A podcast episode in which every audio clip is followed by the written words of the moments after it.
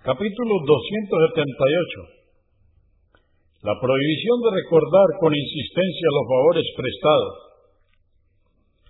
Dice Alá el Altísimo en el Corán, en el capítulo 2, aleya o verso 264. Oh creyentes, no hagáis vanas vuestras caridades, haciendo alarde de ellas u ofendiendo. Dice Alá el Altísimo en el capítulo 2, aleya o verso 262. Quienes contribuyen con sus bienes por la causa de Alá, sin hacer alarde de ello ni cometer agravio, tendrán su recompensa en la otra vida y no temerán ni se entristecerán.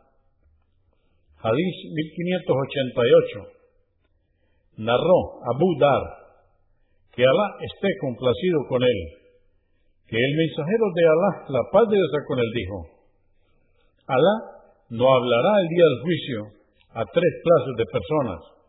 No los mirará ni los purificará y sufrirán un castigo doloroso. El mensajero de Alá, la paz de Dios con él, repitió esto tres veces. Dijo Abu Dar, han sido desgraciados y perdieron sus obras. ¿Quiénes son? Mensajeros de Alá.